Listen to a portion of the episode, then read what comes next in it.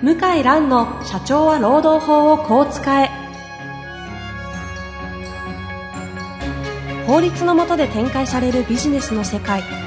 ポッドキャスト社長は労働法をこう使えは弁護士の向井蘭が経営者の立場に立って経営者が知っておくべき労働法の基礎だけでなくビジネスに関する法律の問題を分かりやすく解説します。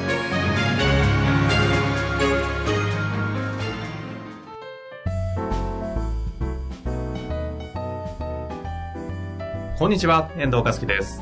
向井蘭の社長は労働法をこう使え。向井先生、本日もよろしくお願いいたします。はい、よろしくお願いします。さあ、今日はね、えー早速質問に行きたいと思います。はい、行っちゃってよろしいでしょうか？はい、お願いします。行きたいと思います。えー今回はですね、社労士の、えー30代女性の方からはいご質問いただいております。はい、いつも楽しく拝聴しています。はい、能力不足の社員の退職干渉について教えてください。はい、弊社で部門のリーダーを任せている社員がいるのですが、能力不足のため仕事のスピードが遅く、会社として求められるリーダーとしての役割をこなせておりません。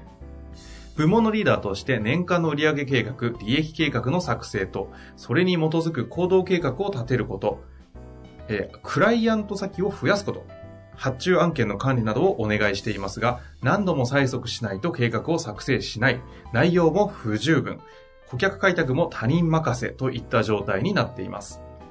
本人が得意だと言っている案件管理でさえできておらず、進捗管理をすると、わからないという答えが返ってくる始末です。中途入社の社員であるため、前職との年収差が大きくならないように給与を決定してしまった経緯があり、成果と報酬が見合っていません。業務スキルだけでなく対人スキルにも問題があり、お客様、社員からも説明が長い、何を言いたいのかわからないと評判が悪いです。前置きが長くなりましたが、このような能力不足の社員に退職してほしいと思っておりますが、過去の判例を見ていると、能力不足の解雇は認められないケースが多いと思います。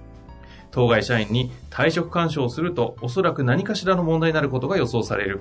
例えば、労働基準監督署へ通報される外部ユニオンに入るなど、どのような点に注意して退職干渉をすればよいで良いでしょうか採用時からお金に執着している方でしたが、入社後は1.5倍程度お金にうるさくなりました。そもそも採用したことが失敗だとは理解しておりますが、ご知恵を拝借できれば幸いです。よろしくお願いいたします。1.5倍ですね。はい。あ1.5の、倍すごく現実的な倍率ですね。えー2倍じゃない2んだけ倍じゃないど、1.3でもなくて1.5とことですね。はい。そ そこ？うん そこ気いや、になります。1.5っていうのはなんかわかるなっていうね。はい。リアル感出ますね。うんまあ、ということで、ああ、わかるないきなり退職干渉ですか？はい。よくありますよね。まあまああります今よね。人手不足時代だから、えで、しかもこう、昔、新卒採用とか減らしてた、減らしてたり、業績伸びたり急にすると、私はあの、いつもお世話になってる先生なんですね、今のご質問者あは。、この方ええ、あら、そうなんですかとて。も優秀な素晴らしい先生なんへですよ。え。へえへえ。です。まあで、優秀がゆえにそういう方があ、もう本当におそらく目につくんだと思います。先生もとっても優秀なんで。うん。で、まあ、事務所全体も急上昇していてですね。へえ。まあ本当に、あの、どんどん人採用しないとあ、回らない。そういう背景もあるねありますねうんありますで、えー、どうしてこう、労基署に行くか、どうしてこう、炎上するか、どうして外部ユニオンに行くの行くかってなると、まあ納得できない場合が多いですよね。まあそうですね。納得できない。納得できい。ないから行くわけですよね。納得できれば仕方ないなって思って話し合いになりますよね。ですね。まあこのぐらいちょっと退職まで時間くださいとか、うん。有給休暇使わせてくださいとか、納得がベースにあれば、確かに。共通の、こう、土台に立って話ができるんだけど、いや、全然納得できないんだけど、と。うんうん。この上司の社労士さん言ってるのめちゃくちゃだって思ったら、自分が正しいことを証明するために外部にやっぱ行きますよね。行きますね。行きますよね。行きますね。はい。で、なんでかって、まあ私ずっと考えてきてて、最近取り組んでる中で考えてるのが、ほうほうほうほう。まあ心理学とか全然私知らないんですけど、どうやら人間の脳みそっていうのは、自分に都合の悪い情報は消したり、なんだろう、小さくしたり、ああ、よく言うのは、あの、一般化湾曲するとかあっていうそんな言葉。表現ですか？あ、そんな言葉あるんですか？よく言う。心理なんか、曲げる、省略一般、化一般化あ、そうなんだ。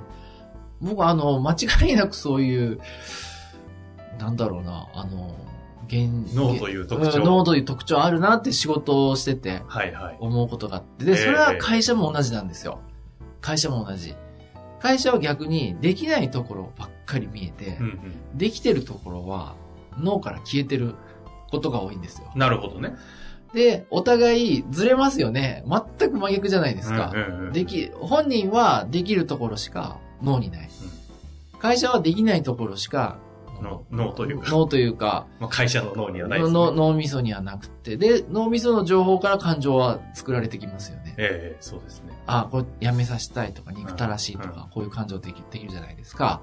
で、で、そこがまあ、その衝突の原因になっていると思っていて、うん。で何をしているかっていうと、まあ、とても原始的なんですけど、えー見える化というか、文章化というか、要は一日やる仕事を日報ですよね。うんで日報つけさせるのもこれも一大論点で、なんで私がこんな新入社員みたいな、うん。うん。そう思う。って思うじゃないですか。そういや、それね、なりそうもう、毎回その講演でその話出るんですけど、えわ私が今言ってるのはね、あの、どうやってやってもらうかっていうえと、おうおうこれは気になる、それ。あの、別にあなた辞めさせるためにやってるとかじゃないと。はいはい。ただちょっとコミュニケーションがお互い足りないのは、まあ認めますよねと。大体会話が足りないからもうそういう状態になってると。うんうんあんまりこう、お互いね、近寄りたくないっていうか、あの、ぶつかりそうになると避けるじゃないですか、はい日本人って。はい。だその仕事をね、何、どういう量、どういうやり方でやってるかってもう分かってないんですよと僕は、うん私はとうん。で、会話もね、まあちょっと少ないじゃないですかと。うんうんなので、まあ仕事の分量を調節したり、まあ場合によっては、あの、もっと別の仕事をやってもらったりする可能性があって、だからこれは別に嫌がらせするわけじゃなくて、えお互いのためにその情報共有、客観的な事実を共有するのは大事じゃないですかと言って、なので、まずはちょっと書いてみてもらえますかって、こういうふうに、え持っていく。まあ本当のことだしね。で、で書いてみてもらうと、まあ、書き方いろいろあると思うんですけど、まあ当然、こう、抽象的だったりしたらどんどん詳しくうん書いてもらうと。うんで、私今、お願いしているのは数字と固有名詞なんです。数値ただ、訪問先が、例えば神保町じゃダメで、訪問先が、あーなんだろうな。神保町、神小川保町の柿椿経営法律事事務所。務所の担当弁護士、こまでね。向井蘭うん。とか、時間14時間。時間14時半からあー16時までとか、それ数時間。そう。で、提案資料は PPT でタイトルなんとかかんとかとこか。まで。で、次回のアポは何月何日とかね。そういう数字書くと何がいいかっていうと、検証が可能じゃないですか。はいはい。万が一、これは怪しいなって、あ、これ本当失礼なことあったんじゃないかって言ったら、向井らに電話すればいいわけですね、うんうん最悪。うんと緊張感が出るから、まあ、ある程度その、客観的なことを書くようになるんですね。まあ嫌がるけど、そういう、ええこういう人に限って、書くのすごい嫌がるんだけど、で書いてもらうと、まあ客観的事実が、こう、お互い争いのない事実あるじゃないですか。クレームが1件あった。1件あったのは間違いないから。うんうんだけど、その原因が私じゃないって始まりますよね。はいはいはい。いや、それはあなたでしょってこう会社が、だけど、クレームあるのは客観的事実だから。で、こういうふうに脳みそに、こういう客観的事実をお互いインプットしていく。はあ。で、この人はこの人で、いや、私これできてますって書きますよね。うんうん。例えばスケジュール調整、社長と、あの、専務とのスケジュール調整、うんうん。5件とかね。バックヤード系だうん。としたらね。だから家電、そのお客様へのフォロー電話、家電5件とか、はいはい。まあ、あるじゃないですか、かが。で、それだってちゃんと仕事はまあ、会社の求めてるレベルからすればちょっと低いかもしれないけど、うんやってるわけですよね。うんうん。で、そうやって、まあ、書いていくと、お互いね、まあ、ある程度は冷静になることが多いですね。ほあ、やっぱり自分はできないんだなって思うし、会社としても、まあ、やってるとこはやってるよなと。う。それは、あの、あくまでもいいとこ悪いとこを書いたりとか赤ペン先生するわけではなくて、単純にその事実ベースで具体的に。ああ、で、感想書きますよ。あ、そこまでやるんだやるやる、それはしょうがないですよそれをやっ。た上でってことですね。うん。あ、クレーム対応お疲れ様でしたとかね。で、ちょっと私聞いてて、ここはもうちょっと言い方はこうした方が良かったと思いますよとか。ああ、そういうコミュニケーションまあ、そ、そこまで冷静にね、書いてもらえばいいんだけど、まあちょっと熱くなるコメントが多いんですけどね、実際はね。まあ我慢してやってもらうと、まあ何が起きるかっていうと、問題社員の人も脳みそにインプットはされるわけですよ。はいはい。まあできてないこと、クレームとかね。で、これはただ、ほっとくとどうなる、脳の中でどう変わるかっていうと、これは会社が悪いと、クレームは。うんうん。私は悪くないっつって、クレームの事実した、事実自体も頭から消える。消しちゃうと。消しちゃうのよ。うん。あるある。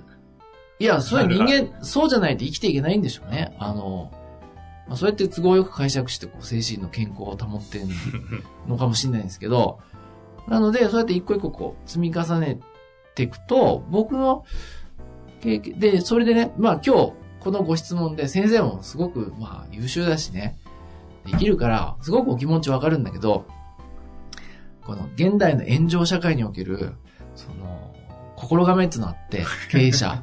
これ今はセミナーで言ってるんだけど、要は全員を、例えばプラス人材、給料例えば50万、40万払ってたら、はい。例えば、よく言うのはまあ、売り上げで、ん？あらりあらり3倍？いやそうですね、3倍。?3 倍とかいいじゃないですはか。いや、3倍稼げよ、みたいな。でも、現実そんな人ばっかじゃない、じゃないですか。うんうんうん。現実は10倍稼ぐ、まあ、うちの、例えばなんだろう、岸田先生みたいにね、スーパースター。スーパー弁護士ですね。みたいな人もいれば、そうじゃない人も当然いて、デコボコじゃないですか。うんで、トータルで会社が持てばいいわけじゃないですか。で、まして人手不足時代だから、例えばね、もうその、あらりが40万給料払ってて、40万切ってると。大赤字だ、みたいな。あるかもしんないけど、まあ逆に言うと、40万は働いてると。で、そのマイナス部分が、例えば、まあ、残り、例えば、あらり2倍でトントンだみたいな、そういう収益構造だったら、はいはい。半分は稼いでるわけだから、40万のうちの損失って20万だね。だから20万の損失をだから10万とか15万に減らすことは、それはできるじゃないですかうん。うんで、他の人でカバーして、うん。えーえそれは、あの、その方の言及するっていうことじゃなくて。まあ、まずね、いや、将来は言及なんですよ。はいボーナス減らしたりとか。だけど、いつも思うんだけども、全員をプラスにしようとするんですよ。あでも、そんなの不可能なんですよ。もうほとんど、あらゆる組織で、ある程度人がいれば。あ。まあ、俗に言う262だったり、そとかいうのう。も含めてね。そう。でそういうもん全員ですよね。不可能なんで、で、何が言いたいかというと、はい。退職、辞めさせるとこからスタートすると、例えば Google マップでも、行き先東京駅着きましたよね。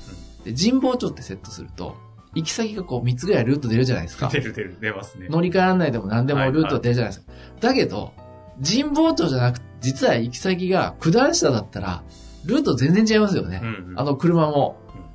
いや、神保町だからここ、こあの、ここの道路なのに。あ白さ曲がんねえよ、みたいそな。うそうそうそう。細かい。え、九段下だったらそれダメでしょみたいな。はいはい。だからそう、神保町を目指すと、間違えるってこと多くって、だ退職目指すとね、こう、ねじ曲がるわけですよ。だはあって、た辞めさせるためにこう仕事させるなんて人いないから、うんうん。うんだから、まず、そういう例えか。そう。いや、曲がるのよ。だから見えなくなるのよ。ほ本来のルートが見えなくなる。はいはいはい。だから、だから何が言いたいかっていうと、まずう、わかるんですよ。その、高い給料払ってんのに、仕事もできないで、みたいな反省もしないで、みたいなのあるんだけども、まあ、現、か、その相手の人も、まあ一生懸命生きてる、なので、全否定したら爆発するんですようん。絶対に。プライドもあるだろうから。なんで、まず客観的な記録取って、で、会社の心構えとしては、退職がゴールだと歪んできて、労使紛争になっちゃうから、はいはい。労使紛争、社労使事務所起きたら、シャレにならないから、確かにね。ものすごい打撃ですよし。たくなくなっちゃいますもん打撃なんで、まずは、まあ、給料分とはいかないまでも、マイナス幅をちょっと減らすと。はあはあ。うんうんマイナス幅あるじゃないですか。はいその、おそらく、この先生いや、さっきみたいな形で事実ベース見ていくと。見ていくと、いや、これだったら、うちのこのぐらいの給料の人の方ができる、このぐらいの給料の人と同じぐらいってあるじゃないですか。で、マイナス幅ありますよね。ありますね。マイナス幅をさ、こう狭めていくみたいなイメージでやって、で、日報を書いて、やってって、で、認識を共有うん。してって、で、重要なのは、やっぱり辞めさせるためじゃなくって、であなたにやっぱり給料分払ってるから、妥当な。その分は 仕事しようよと。で、現実にこういうクレームが発生してるじゃんって、客観的なね。で、理由はともかく、こう、見解の違いがあるじゃないですか。あの会社のせいだとか、うん営業担当が悪いんだとかね。セミナーがダメだったんだとかね。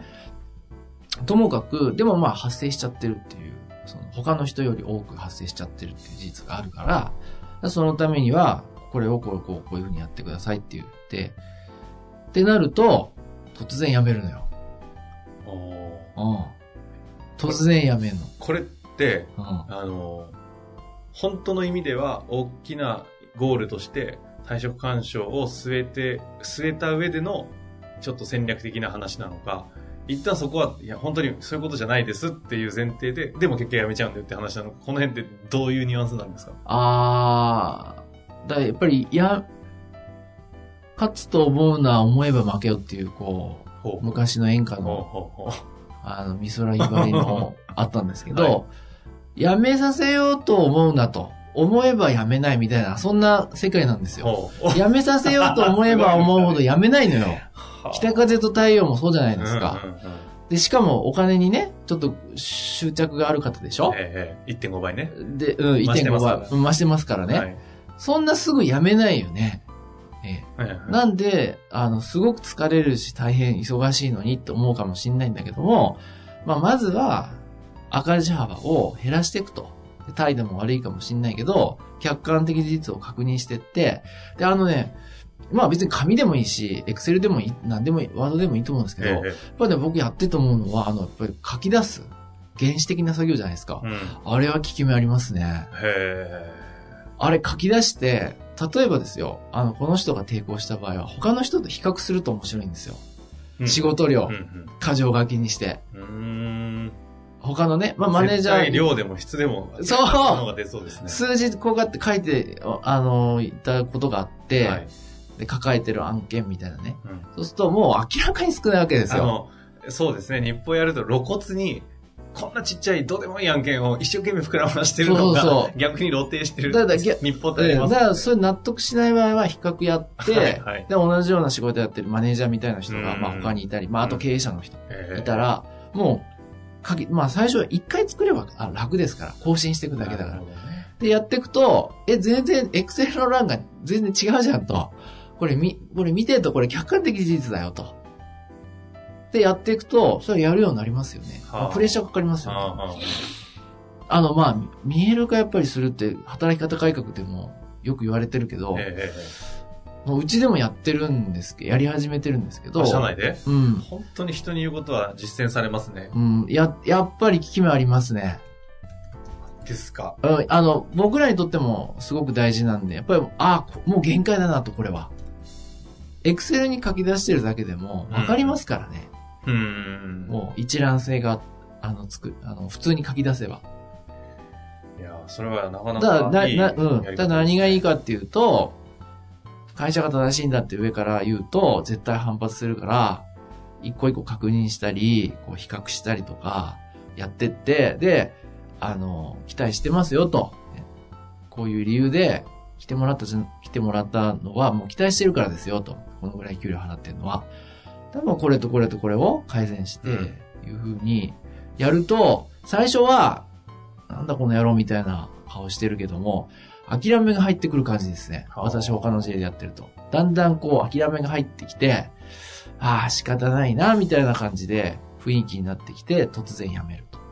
これあの、ちょっとお時間もない中で、あすいませんあえて一つだけちょっともう一個聞きたい観点があるんですけど、ええ。これあの、労働法だって時代の解釈とか、時代の流れによって、こう、その時のこう人をどう生かすかとかっていうのが若干こう、時代性にもって違うのかなという前提で、違いますよね。これ、むか、今の手法は、例えば2、30年前の勢いある頃でも同じ方法なのか、いや、同じですよね。そこは同じ。人間だから。だけど、2、30年前って人間がいくらでもいたから、はいはい。乱暴なことしても、お互い許してた、許されてたんですよね。うん。パワハラもセクハラもそうだけど、はい。今もう人間がどんどん少なくなってきて、で、かつ、社会全体縮小してるじゃないですか、明らかに人が減ってきて。うんそれでちょっとギクギクシャクして、働いてる人の立場も強いですうん。よね。うんだからそうすると会社もまあ時代に応じて、丁寧に対応しないとはいはい爆発して、で、爆発するとインターネットだから拡散力抜群じゃないですか。そうね、確かに。うん。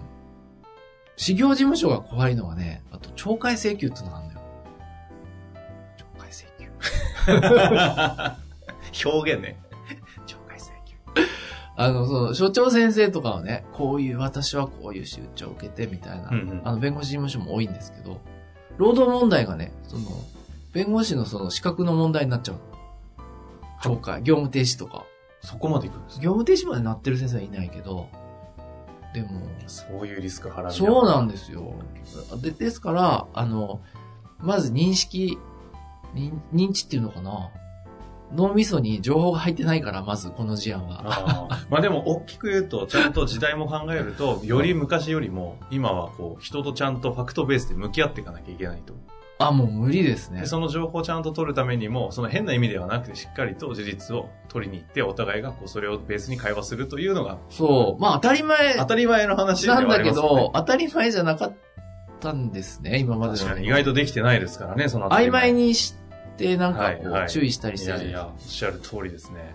でももうそうだ、そうだともう、そうしないともう、話聞いてくれない事例が増えてますよね。うーん。話が噛み合わない。ということですね。はい、つまり、勝つと思うな、思えば負けよとそうです。いうことでよろしいですか？はい、あ、そうそうえ？それ、それタイトルにするんですか？しないですそ。れ、だいぶ誰も誰も聞いてくれない誰も聞いてそれ誰も聞いてくれないなと。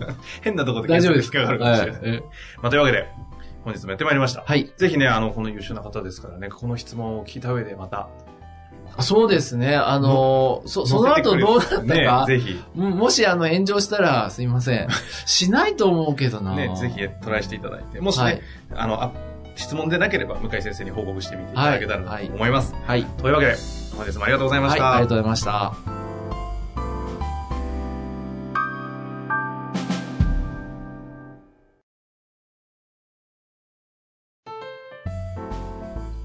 の番組はいかがでしたか？番組では向井蘭への質問を受け付けております。ウェブ検索で向井ロームネットと入力し、検索結果に出てくるオフィシャルウェブサイトにアクセス。その中のポッドキャストのバナーから質問フォームにご入力ください。たくさんのご応募お待ちしております。